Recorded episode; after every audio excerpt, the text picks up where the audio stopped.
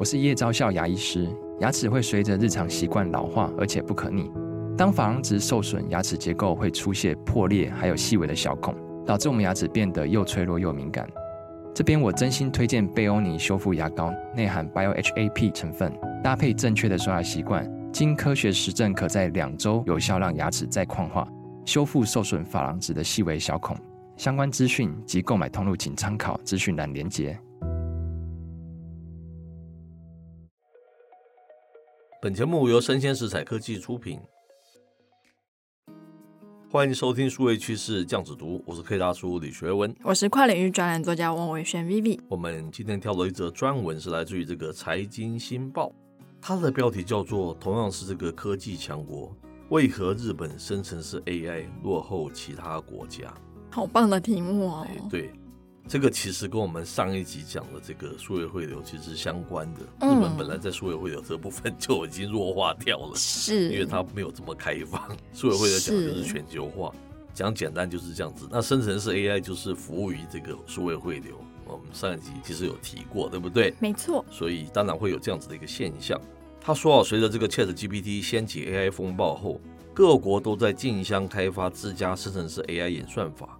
根据这个高盛的研究，哈，称人是 AI 有望未来十年推动 GDP 成长百分之七，哦，非常可怕，对不对？或是近七兆美元。然而，同样是高科技发展的日本，却已严重落后了。是，那日本大型语言模型的新创公司叫做 Codava Technology，联合创办人叫做 Kojima San，，他就说啦。日本目前在开发这些演算法的规模跟速度都落后于美国、中国和欧盟。OK，但这个创办人他就表示啦，日本的生成式 AI 之所以会落后，主要是因为深度学习和软体开发方面相对的缺陷。嗯，然而呢，这个深度学习啊，它是需要非常强大的软体工程师族群哦，是来开发必要的基础设施还有应用程式。但根据日本经济产业省的数据，到二零三零年，日本将面临七十八点九万名软体工程师的短缺。哇哦！从这个 IMD 全球数位竞争力排名来看，哈，在六十三个国家中，日本技术知识方面排名第二十八名，没有太好，对不对？此外，日本还面临这个硬体的挑战，因为大型语言模型需要使用 AI 超级电脑进行运算。而日本啊，没有一间私人公司拥有具备这些能力的世界级的机器了哈。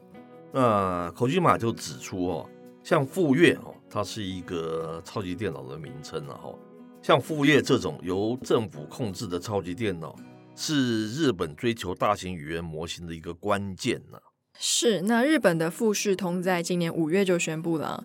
东京工业大学跟东北大学，它计划使用这个富岳，是与富士通和理化学研究所合作，是开发主要基于日本数据的大型语言模型哦。那这个富士通它就表示了，它计划二零二四年就可以公布研究的成果。那日经报道就称了，日本政府还将投资六十八亿日元，在北海道建造一个超级电脑。哦，那最快呢，明年会开始使用。那这台超级电脑呢，将促进日本生成式 AI 的发展。那么，在今年六月，这个软银行动部门表示，正在计划开发自家生成式的 AI 平台。哦，那很有名的这个孙正义他就宣布嘛，从防御模式转向进攻模式，加强对 AI 的关注。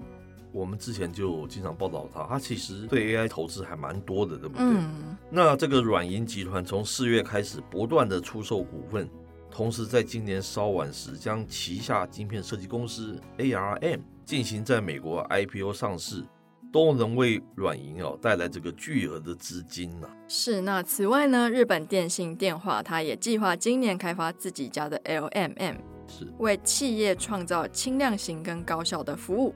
预计未来五年呢，他们将投资八兆日元到资料中心跟 AI 等领域。那数位广告公司 Cyber Agent 也于五月发布了一款大型的语言模型，帮助创建 AI 聊天的工具。嗯，感觉强全面动起来了，对不对？嗯。那日立今年五月表示，已经建立生成式 AI 中心，利用这个数据科学家、AI 研究人员和专家知识来制定指导的方针，减轻生成式 AI 的风险。那么，虽然生成式 AI 还没有赶上美欧了、中国了，但是哈，这个日本正透过这些私人企业迈出第一步。日本内阁官房官员哈，他也称哈，只要网络安全和隐私问题获得解决。日本甚至会考虑政府采用这个 ChatGPT 等 AI 技术。是，那随着日本对生成式 AI 的使用变得更加的开放有弹性，就有学者会认为啦，政府应该要制定一些实用的软性指导方针，并根据具体的风险评估硬性规定的必要性。是，那可以当初就有一点小想法了哈。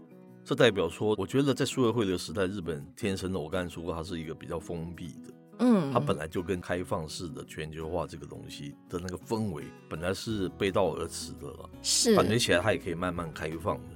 我以前就是以我自己专业来讲，传统电视的播送规格、好播放规格，还有数位电视的一些规格，日本都会跟这个欧美啊、中国有一个截然不同自己的东西。是哦，无论是类比的电视还是数位的电视，它的东西都是不能跟它相通的，嗯、对不对？它一直有这样子的一个习惯啊，是 是是。那美欧其实是非常大的两个大区块嘛，对不对？那中国它自己也是有自己特殊的规格，但不要忘记中国是十几亿人口，它的市场够大。是。那你日本人口大又没有大到这么大哈，可以自己弄出一个规格这样子，那不如把自己 open up 嘛，就是完全开放出来。